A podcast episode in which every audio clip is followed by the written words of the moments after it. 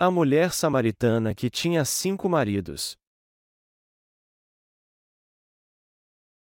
J0O4 6 IFEM 26 Estava ali a fonte de Jacó, e Jesus, cansado da viagem, assentou-se junto à fonte. Era quase a hora sexta. Vindo uma mulher samaritana tirar água, Jesus lhe disse: E dá-me de beber. Seus discípulos tinham ido à cidade comprar comida. Disse-lhe a mulher samaritana: Como, sendo tu judeu, me pedes de beber a mim, que sou mulher samaritana? Pois os judeus não se dão com os samaritanos. Respondeu-lhe Jesus: Se conheceras o dom de Deus, e quem é o que te pede, e dá-me de beber, tu lhe pedirias, e ele te daria água viva. Disse-lhe a mulher: Senhor, Tu não tens com que tirá-la, e o poço é fundo. Onde tens a água viva? És tu maior do que o nosso pai Jacó, que nos deu o poço, do qual ele próprio bebeu e, bem assim, os seus filhos e o seu gado? Respondeu Jesus: E todo aquele que beber desta água tornará a ter sede, mas aquele que beber da água que eu lhe der nunca mais terá sede. Deveras, a água que eu lhe der se fará nele uma fonte de água que jorre para a vida eterna. Disse-lhe: Mulher, Senhor, dá-me dessa água para que eu não mais tenha sede, nem precise vir aqui tirá-la. Disse-lhe Jesus: E vai, chama o teu marido, e vem cá. Respondeu ela: E não tenho marido. Disse-lhe Jesus: Tens razão em dizer que não tens marido, pois já tiveste cinco maridos, e o que agora tens não é teu marido. Isto disseste com verdade. Disse-lhe a mulher: Senhor, vejo que és profeta. Nossos pais adoraram neste monte, mas vós, os judeus, dizeis que é em Jerusalém o lugar onde se deve adorar. Disse-lhe Jesus: E mulher, creme, a hora vem em que nem neste monte nem em Jerusalém adorareis o Pai. Vós, os samaritanos, adorais o que não conheceis, nós adoramos o que conhecemos, pois a salvação vem dos judeus. Mas vem a hora, e já chegou, em que os verdadeiros adoradores adorarão o Pai em espírito e em verdade, pois o Pai procura tais que assim o adorem. Deus é espírito, e importa que os que o adoram o adorem em espírito e em verdade. Disse-lhe a mulher: Eu sei que o Messias, chamado Cristo, vem. Quando ele vier, nos explicará tudo. Disse-lhe Jesus: Eu o sou, eu que falo contigo.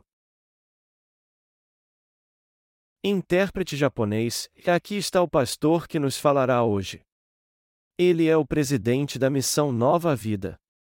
Ele é o pastor Paul C. John e já escreveu cerca de 50 livros sobre a Bíblia. A maioria dos seus livros foi traduzida para diversos idiomas do mundo e ele está no Japão agora para apresentar seus livros para nós.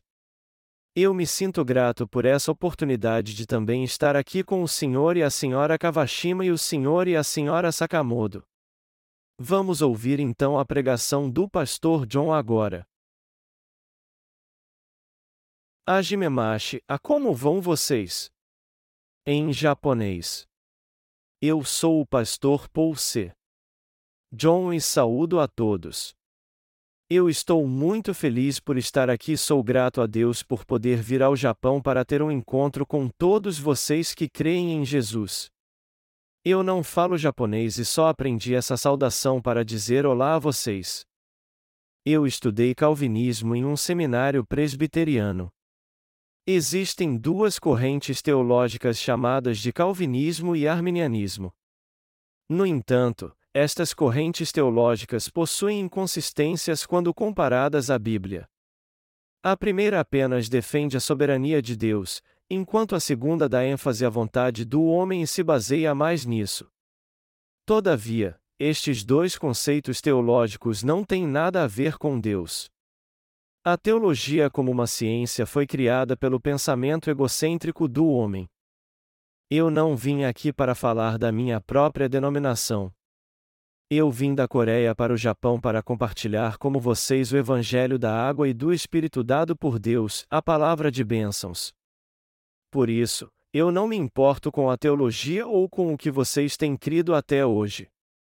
O que nós queremos é que vocês creiam e confiem na palavra da verdade que afirma que Jesus apagou todos os nossos pecados. Nós estamos aqui para ajudá-los a entrar no céu pela fé. E se crermos da mesma forma, nós poderemos nos tornar irmãos em Jesus Cristo. Eu estou pregando a palavra de Deus de um ponto de vista interdenominacional. Todo aquele que crê em Cristo como seu Salvador, recebeu a remissão de pecados e nasceu de novo pela fé é meu irmão. Sendo assim, eu quero ler a palavra de Deus e compartilhar com vocês a sua graça. Vamos meditar então em João 4, 6 e fim 26.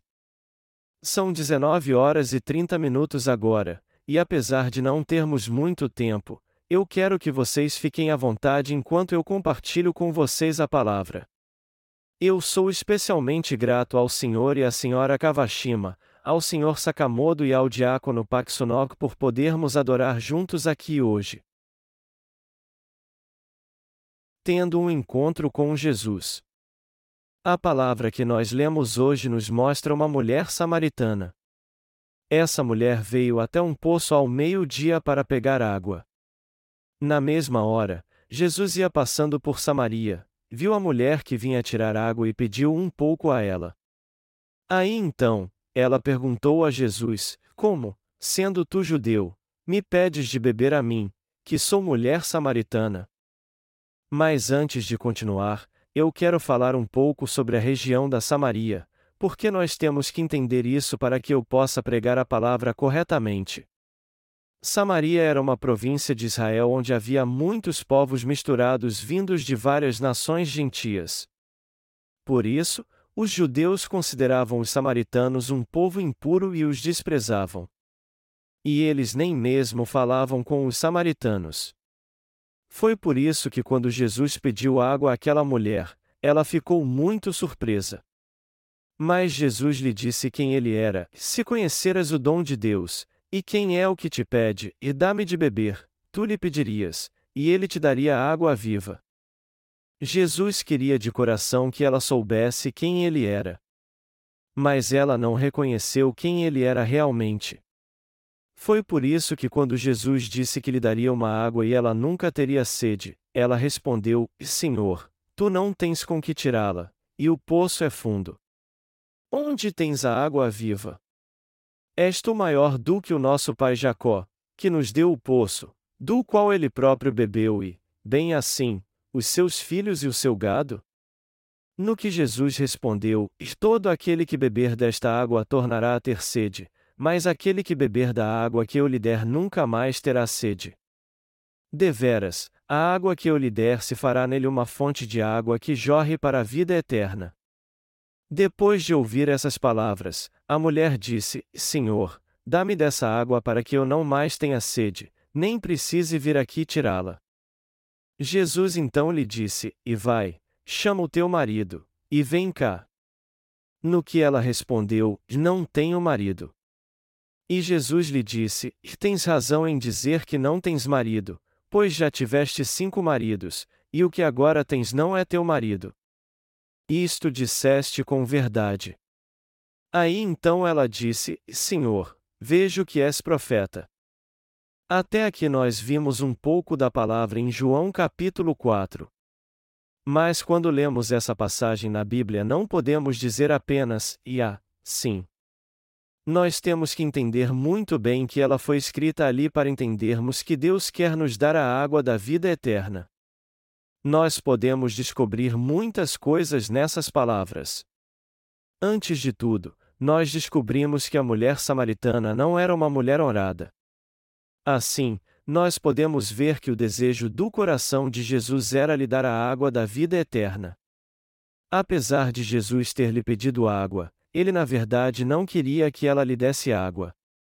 Ele é que queria lhe dar a água que faria com que ela nunca mais tivesse sede. Aquele que realmente crê em Jesus Cristo e o tem como Salvador possui este rio de água viva que jorra do seu coração e que lhe dá a vida eterna. Jesus disse tudo isso àquela mulher samaritana, e a nós também, para nos dar a água viva, e o que ele quis dizer com isso foi que se bebermos essa água uma vez só, nós nunca mais teremos sede.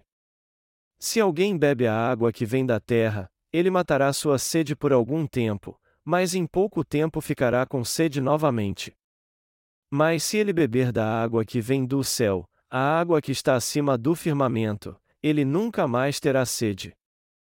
Está escrito em Gênesis 1, 6 e 8, e disse Deus: E haja um firmamento no meio das águas, e haja separação entre águas e águas. Fez Deus o firmamento, e fez separação entre as águas que estavam debaixo do firmamento e as águas que estavam por cima do firmamento. E assim foi. Chamou Deus ao firmamento céu. E houve tarde e manhã, o segundo dia.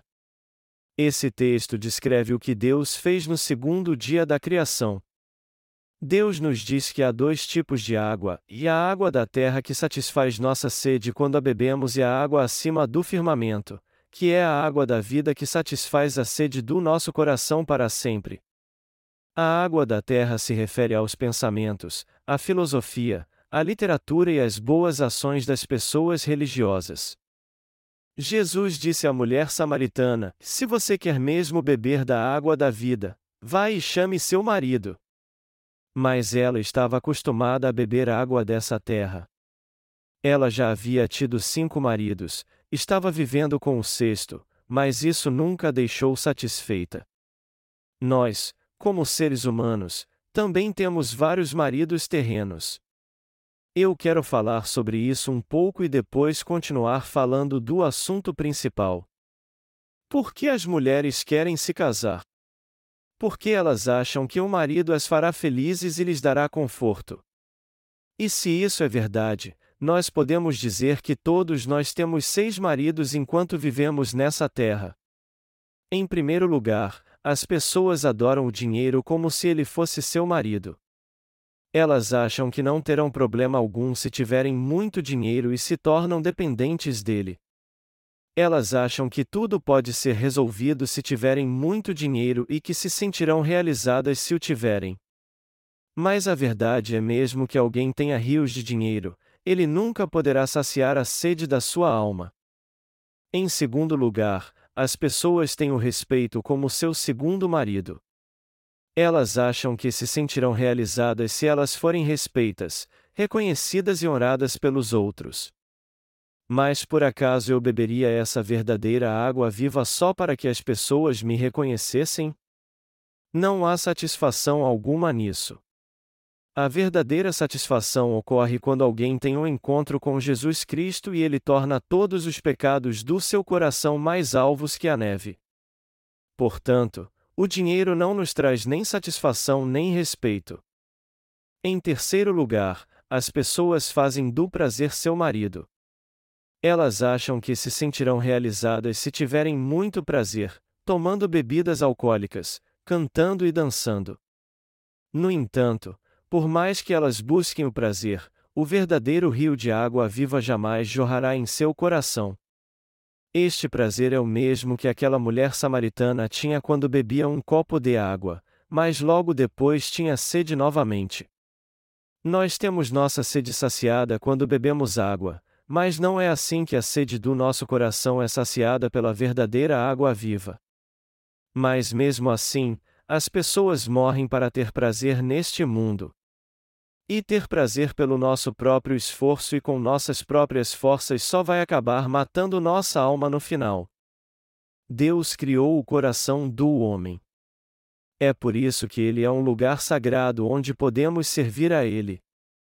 E já que nós fomos criados por Deus, só poderemos nos sentir realizados quando nós o tivermos em nosso coração. Sendo assim, nós temos que estar atentos à verdade de que não existe nenhuma satisfação nos prazeres mundanos. O que eu estou dizendo é que não podemos ter nenhuma satisfação em nosso coração tendo algum tipo de autoridade ou poder. E mesmo que alguém tenha poder para fazer com que um pássaro caia do céu somente com sua palavra, ele não terá em seu coração a verdadeira água viva. Uma pessoa só sente a verdadeira satisfação ao receber a remissão de todos os seus pecados e quando eles são purificados e se tornam como a mais pura neve. É por isso que Jesus é o resplendor da glória de Deus e expressa a imagem da sua pessoa, Hebreus 1 hora e 3 minutos. Em outras palavras, já que Jesus é o verdadeiro Deus, só podemos ter a verdadeira satisfação quando Ele habita em nós. Se uma pessoa tiver um encontro com Deus realmente, ela obterá a verdadeira satisfação em seu coração, pois receberá a remissão do pecado original e de todos os pecados pessoais que cometeu neste mundo de uma vez por todas, crendo no Evangelho da água e do Espírito de todo o coração. A religião a não pode fazer com que as pessoas se sintam realizadas em seu coração. Todos os atos religiosos do homem, inclusive suas orações fervorosas e suas tentativas de agradar a Deus, não podem fazê-lo feliz. E quanto mais ele tenta, mais ele sofre privações. Até agora eu falei sobre cinco tipos de maridos. Ninguém pode ter a verdadeira satisfação através dessas cinco coisas: o dinheiro, o respeito, o prazer, a autoridade e o poder, e nem a religião. Isso é algo que nós temos que analisar. É o ego do homem em que busca ter satisfação levando-o a crer em ninguém mais a não ser em si mesmo. Mas confiar em si mesmo é algo totalmente inútil. É por isso que temos que ter um encontro com Jesus. Mas isso só é possível através do Evangelho da Água e do Espírito. Eu encontrei o Senhor e a Senhora Sakamoto e o Senhor Kawashima hoje. Eu já conhecia os Sakamoto antes, mas só hoje eu conheci os Kawashima pessoalmente. Eu ouvi dizer que o Sr. Kawashima trabalha num banco, e eu vejo que seu cargo é muito importante. Contudo, no que se refere a crer em Jesus, Todos os trabalhos são iguais. O que mais me importa é saber se todos vocês já creem em Jesus e se já tiveram um encontro com Ele, se seu coração já foi purificado e está alvo como a neve. O tema de meus sermões, esteja eu na Coreia ou em outro país, sempre será sobre o Evangelho da bênção de nascer de novo da água e do Espírito. Deus nos deu Sua palavra para que conhecêssemos o Evangelho que diz que Jesus purificou todos os nossos pecados com o Evangelho da água e do Espírito, nos fez nascer de novo, nos tornou justos, filhos de Deus, e nos deu a remissão de pecados. Eu traduzi os meus sermões para o japonês, os publiquei em livros e os enviei para cá. O título de um desses livros é A Bênção de Nascer de Novo da Água e do Espírito.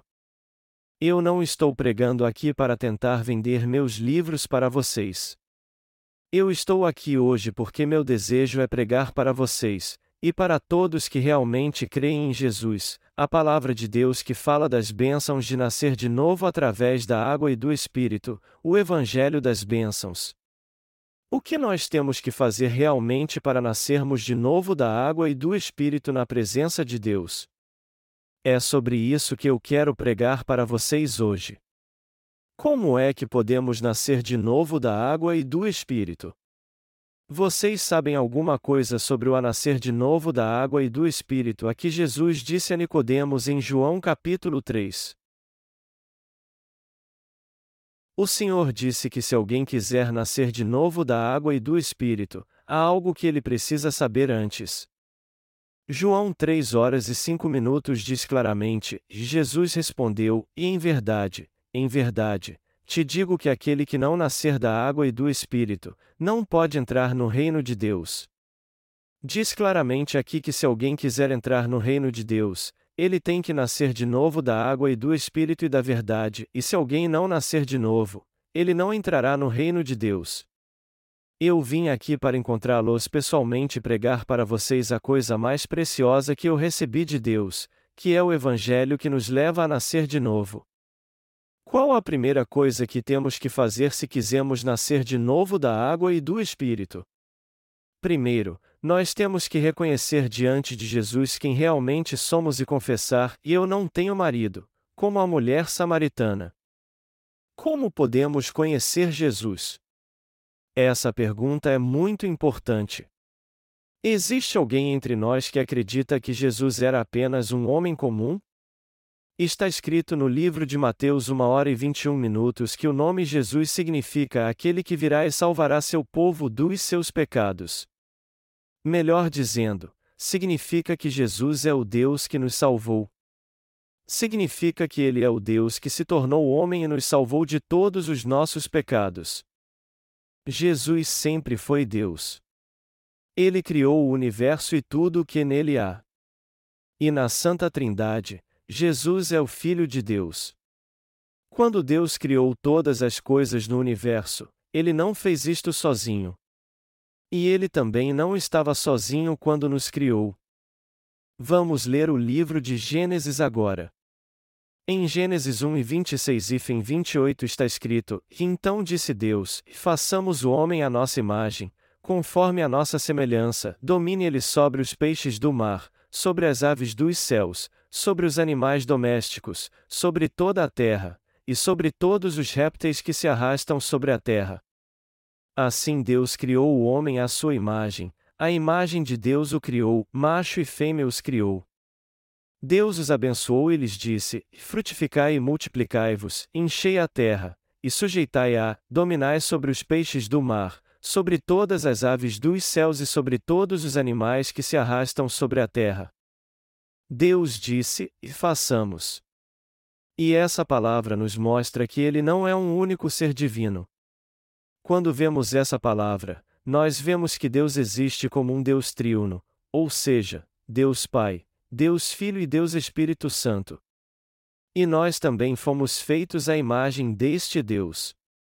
Quando Deus nos criou, todas as três pessoas da Trindade, o Pai, o Filho e o Espírito Santo, disseram juntos: Façamos o homem à nossa imagem, assim como está escrito na Bíblia.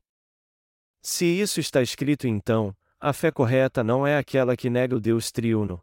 Fazer isso é ter uma fé herética. Jesus é o Deus da palavra em desde o começo do universo. Está escrito no Evangelho de João 1, 2: No princípio era o Verbo, e o Verbo estava com Deus, e o Verbo era Deus. Ele estava no princípio com Deus. Desde o começo da criação, Jesus disse: Já haja luz, e houve luz. Quem foi este Deus em que disse: Já haja isso e aquilo? Foi Jesus Cristo, que veio nos salvar dos pecados do mundo de uma vez por todas. Quem foi que disse: haja luz, e houve luz? Foi Jesus Cristo, o Espírito de Deus. Antes de Jesus salvar os pecadores, ele era um verdadeiro Deus, em 1 João 5 horas e 20 minutos. Portanto, temos que entender e crer que Jesus é o em Deus da salvação, e que ele sempre foi o verdadeiro Deus. Jesus mandou a mulher samaritana chamar seu marido antes de lhe dar a água da vida eterna. E algo que nós temos que entender é que Jesus nos manda chamar nossos maridos quando quer nos dar a água da vida eterna. Vocês creem em Jesus? Vocês já beberam esta água da vida eterna? Essa água da vida eterna é o próprio Evangelho da Água e do Espírito, e todos podem beber dela o quanto quiserem, mas somente pela palavra do batismo e do sangue de Jesus. Mas tragicamente, muitos cristãos ainda não beberam dessa água da vida, embora leiam sempre esse versículo na palavra de Deus. Todavia, isso acontece porque não há ninguém que possa explicá-lo para eles corretamente. Jesus é o em Deus Santo. E ao mandar a mulher chamar seu marido, ele na verdade estava dizendo a ela para trazer até ele os seus pecados. A água da vida eterna é a água do batismo que vem de Jesus para pagar totalmente os pecados do homem. E se alguém quiser receber a bênção de nascer de novo através da água e do Espírito, ele tem que saber que tipo de pecador ele é de fato diante de Deus. Nós não poderemos dizer que cremos em Jesus se não conhecermos sua verdadeira natureza. Se uma pessoa crê em Jesus sem conhecê-lo bem, sua fé será como a da mulher samaritana que todo dia ia tirar água do poço e tinha uma vida de fé sem honra, e continuará buscando sempre água para beber, mas que nunca saciará sua sede. Se quisermos realmente nascer de novo através do Evangelho da Água e do Espírito, temos que reconhecer que somos pecadores terríveis. Se quisermos receber a graça de nascer de novo, temos que entender que tipo de pecadores somos diante de Deus. A mulher samaritana tinha vivido com cinco homens, e ela estava vivendo com o sexto quando encontrou Jesus. Se essa mulher continuasse trocando de maridos, quantos ela teria até morrer? Se supormos que ela tinha uns 35 anos naquela época, ela teria mais cinco maridos no futuro. Isso nos mostra a fraqueza da natureza que todos nós possuímos. Significa que nós sempre cometeremos pecados nessa terra. Você e eu já tivemos cinco maridos até agora e estamos vivendo com o sexto. Quantos maridos das coisas deste mundo teremos no futuro para nos sentirmos realizados? Nós temos pecado até agora. Nós pecamos antes de crermos em Jesus e continuaremos pecando depois de crermos nele. Mas quantos pecados nós cometeremos no futuro? Se admitirmos que temos pecado até hoje, nós veremos que não podemos evitar o pecado no futuro por causa das nossas fraquezas.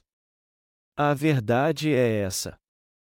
Nós pecamos até agora e não temos como evitar o pecado no futuro porque somos fracos.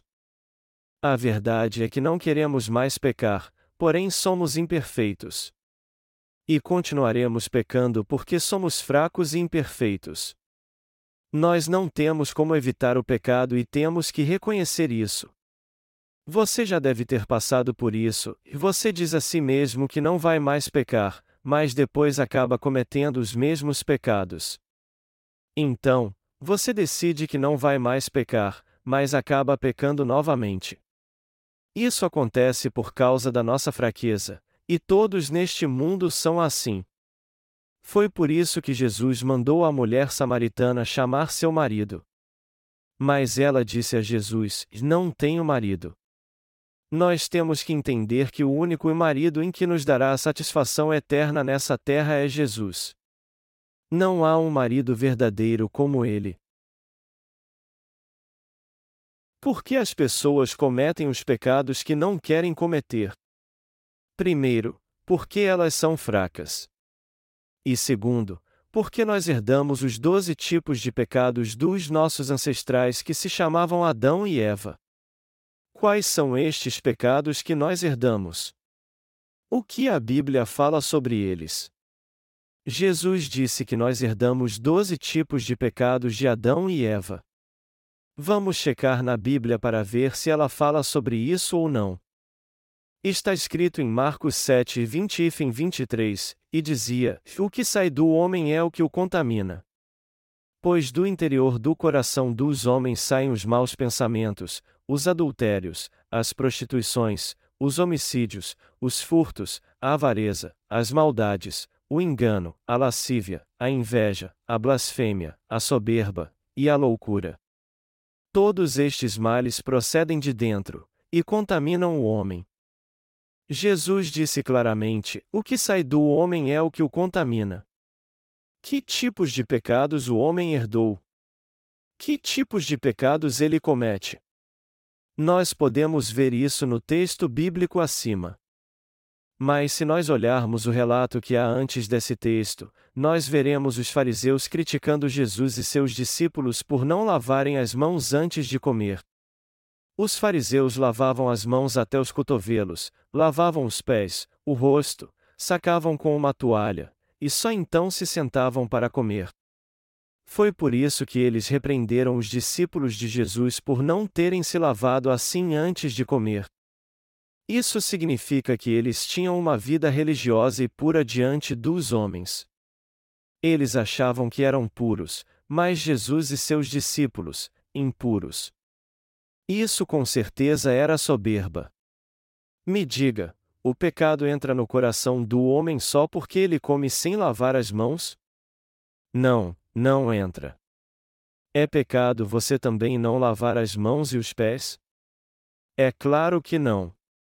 Apesar de que é bom lavar as mãos antes de comer.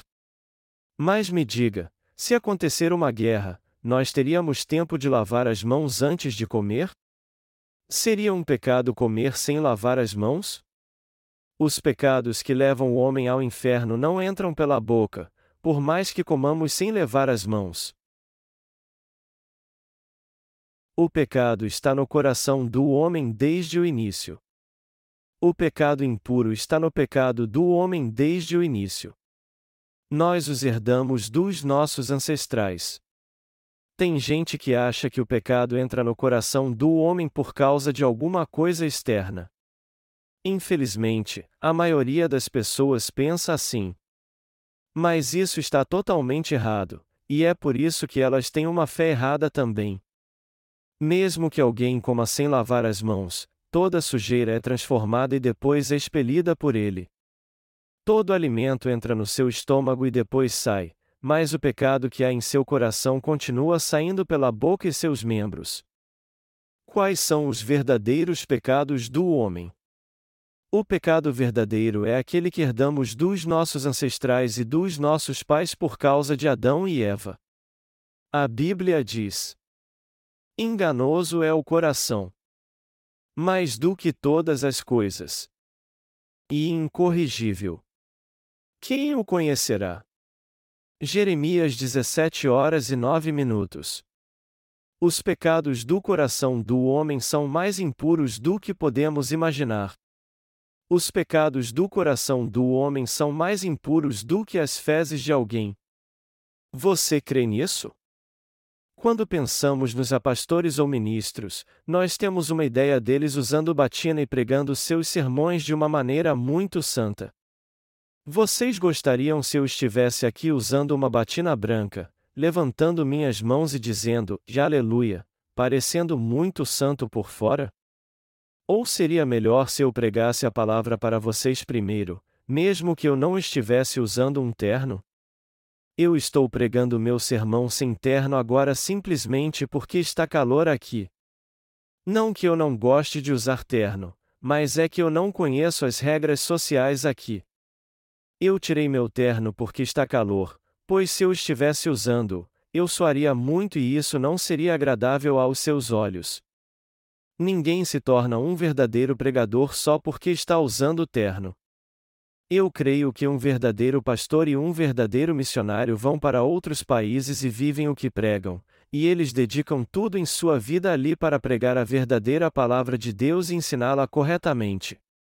A outra razão de eu não usar terno é para ficar mais próximo a vocês.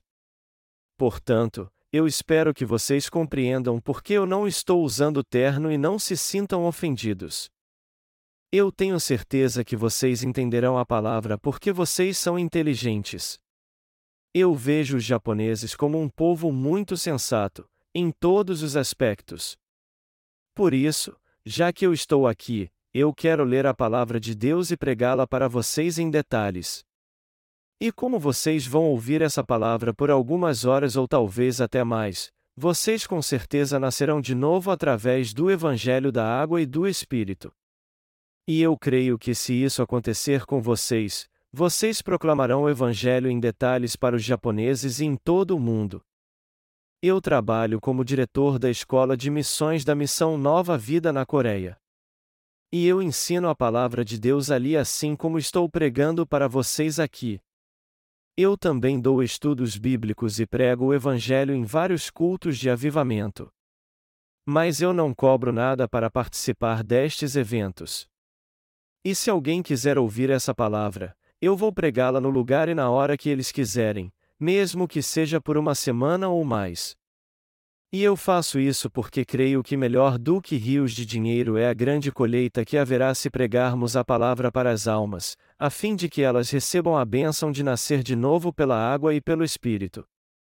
Essa palavra abençoada de Jesus que faz com que as pessoas nasçam de novo da água e do Espírito não pode ser comprada com ouro, diamante ou outras coisas preciosas deste mundo. Tem muita gente neste mundo hoje que crê em Jesus.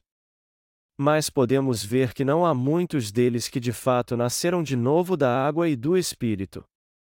Nós podemos ver que é muito difícil encontrar em meio a tantos pastores alguém que prega sobre o nascer de novo da água e do Espírito, como Jesus disse a Nicodemos, em verdade, em verdade, te digo que aquele que não nascer da água e do Espírito, não pode entrar no reino de Deus. A João 3 horas e 5 minutos. Isso significa que eles ainda não nasceram de novo, Embora Jesus tenha dito de modo bem claro a Nicodemos, você tem que nascer de novo da água e do Espírito para entrar no reino dos céus. Você tem que crer no Evangelho da água e do Espírito para que todos os seus pecados sejam apagados. Quantos pastores aqui pregam o importante Evangelho da água e do Espírito? Os pastores que não nasceram de novo podem ser encontrados em todos os lugares. Eles pregam isso, creiam em Jesus, recebam bênçãos materiais e fiquem ricos. Creiam em Jesus e seu corpo será saudável e vocês receberão muitas bênçãos, bênçãos celestiais e terrenas. Eles dizem que as pessoas receberão bênçãos quando pregam como se fossem eles que dessem essas bênçãos. E algumas mulheres levantam até suas saias para ganhar alguma coisa. Há muitos pastores que confundem seus membros e outras pessoas antes de pregar a palavra. Eles pregam a palavra depois de fazê-los invocar o nome do Senhor três vezes e orar bem alto. Mas eles deveriam pregar a palavra de Deus calmamente, pondo em prática sua fé de uma maneira bem tranquila. Deus é o ser santo que nos falou sobre os doze tipos de pecado que nasce do coração do homem. Jesus diz em Marcos 7, 21, 22 que há doze tipos de pecado que nascem no coração das pessoas. O que ele diz que torna uma pessoa impura? De onde ele diz que vem este pecado que torna uma pessoa impura? Ele diz que isso vem do coração do homem, que é isso que o torna impuro. Ele não disse que alguém se torna impuro pelo pecado que entra no seu coração, ele diz que é o pecado que sai do coração do homem que o torna impuro e o mundo também. Jesus disse que os pensamentos maus saem do coração do homem. Você já percebeu que pensamentos maus são pecado? Você já viu que um pensamento mau é pecado mesmo que não seja colocado em prática? Deus disse que os pensamentos maus também são pecado. Mas, embora ele tenha dito isso, a maioria das pessoas não vê dessa jeito. Elas acham que os pensamentos maus não são pecados, sejam eles quais forem, contanto que não sejam colocados em prática. No entanto, enquanto Jesus vê o coração do homem no profundo, nós julgamos uma pessoa somente pela aparência. Jesus conhece os maus pensamentos do nosso coração e os considera pecado. Ele também diz que furtos e avareza são pecados.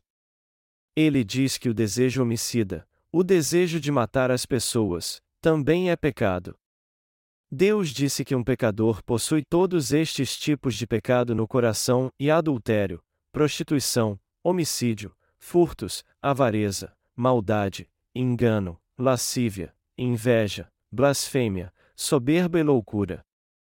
E mesmo que alguém cometa um pequeno pecado, ele o considera pecador e o manda para o inferno. Estes são os pecados que devemos considerar graves e tratá-los de acordo. É importante sabermos se temos esses doze tipos de pensamentos maus e desejos em nosso coração. Porém, Deus disse que eles com certeza existem no nosso coração. Nós temos que entender que esses doze tipos de pecado são aqueles que cada um de nós herdou de Adão, além de entendermos que somos pecadores desde o nosso nascimento, porque nascemos com eles no coração e na alma. Jesus disse: E todos vocês têm esses doze tipos de pecado no coração. É por isso que vocês os cometem sempre, é por isso que vocês são pecadores. Vocês são pecadores? Vocês são pecadores diante de Deus? Vocês também pecam contra si mesmos? Jesus repreendeu os fariseus dizendo: Os pecados do seu coração são mais sujos do que comer sem lavar as mãos. Nós podemos ver claramente nisso tudo que, do ponto de vista de Deus e do homem, o pecado é muito diferente.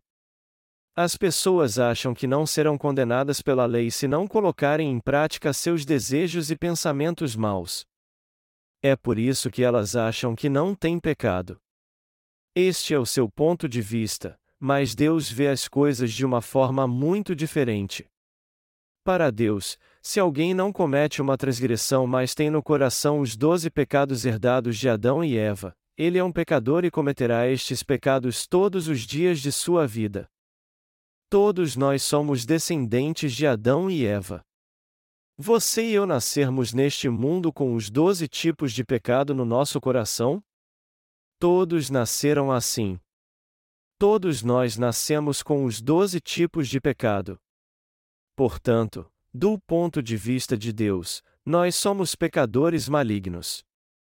Nós até fingimos que não somos pecadores, que somos bons, justos, e tentamos demonstrar que somos assim, mas Deus diz: todos vocês são pecadores. E se vocês não nascerem de novo através do Evangelho da Água e do Espírito, todos vocês irão para o inferno. Vocês serão lançados no lago de fogo e enxofre. A lei de Deus diz que o salário do pecado é a morte. Nós temos que ver o que realmente somos na palavra de Deus.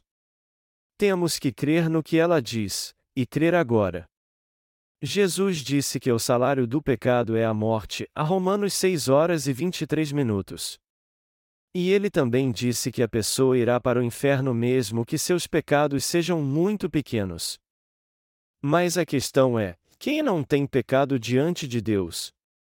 Quem neste mundo não peça? Todos são pecadores. Mesmo assim, as pessoas acham que não têm pecado diante de Deus. Em sua hipocrisia, muitos fingem ser justos, bons, e acham que não têm pecado porque levam uma vida religiosa e justa. Deus disse isso a Adão e Eva no princípio, ordenou o Senhor Deus ao homem, dizendo: De toda a árvore do jardim comerás livremente, mas da árvore do conhecimento do bem e do mal, dela não comerás, pois no dia em que dela comeres, certamente morrerás. A Gênesis 2, 16, 17. Mas eles caíram na tentação da serpente e acabaram comendo do fruto da árvore do conhecimento do bem e do mal. Até Satanás era um anjo no começo. E embora ele não fosse Deus, ele tentou ser como Deus e acabou se tornando o diabo. O pecado da soberba é terrível assim. Adão e Eva cobriram seu corpo com folhas de figueira depois que caíram em pecado. Eles fizeram para si vestes de folhas de figueira para tentar cobrir os pecados do seu coração. Mas o sol logo secou as folhas e elas caíram. Essas folhas da figueira representam a justiça do homem. Elas jamais poderiam apagar os pecados que eles cometeram com a sua própria justiça ou pensamentos. Há muitas pessoas que levam uma vida religiosa fazendo boas obras e a obra da justiça, somente isso. Mas os religiosos deste mundo não podem remir o pecado do coração do homem. A religião faz com que as pessoas tenham uma boa aparência e pareçam dedicadas, mas não pode apagar um simples pecado do seu coração. Todas as obras religiosas deste mundo são como as vestes de folhas de figueira que Adão e Eva fizeram depois que pecaram. Se alguém quer nascer de novo da água e do Espírito, ele tem que entender como Deus é santo. Deus é o ser perfeito e santo que não tem um simples pecado, como está escrito em 1 João 1 hora e 5 minutos, e Deus é luz, e nele não há treva nenhuma. Mas o homem é impuro. O homem é um ser muito sujo comparado ao Deus Santo. Se quisermos receber a graça de Deus, temos que entender como somos pecadores imundos. Somente então nós conheceremos o Deus Santo e receberemos Sua misericórdia e graça. Se conhecermos a santidade de Deus e nossa imundícia, nós o buscaremos com humildade e confessaremos os nossos pecados. Nós somos pecadores que não têm outra coisa a fazer senão confessar diante de Deus, e eu sou pecador. É por isso que um João 1 hora e 9 minutos afirma: se confessarmos os nossos pecados, ele é fiel e justo para nos perdoar os pecados, e nos purificar de toda injustiça. O que significa confessar nossos pecados? Significa que devemos reconhecer diante de Deus que nós herdamos os doze tipos de pecados de Adão e Eva e cometemos todos eles ao longo da nossa vida. Que pecados então temos que confessar? Uma coisa que temos que prestar atenção aqui é que a palavra pecados está escrita no plural, pois ela diz respeito a todos os pecados do mundo. Ela está nos mostrando que cometemos os doze tipos de pecados que herdamos de Adão e Eva, nossos ancestrais. E significa também que devemos reconhecer que a palavra de Deus fala de um juízo, que todos irão para o inferno se forem condenados pelos seus pecados. Por sermos um poço de pecados, sempre pecaremos, querendo ou sem querer. Nós devemos confessar que somos pecadores porque sempre iremos pecar, mesmo querendo ou sem querer.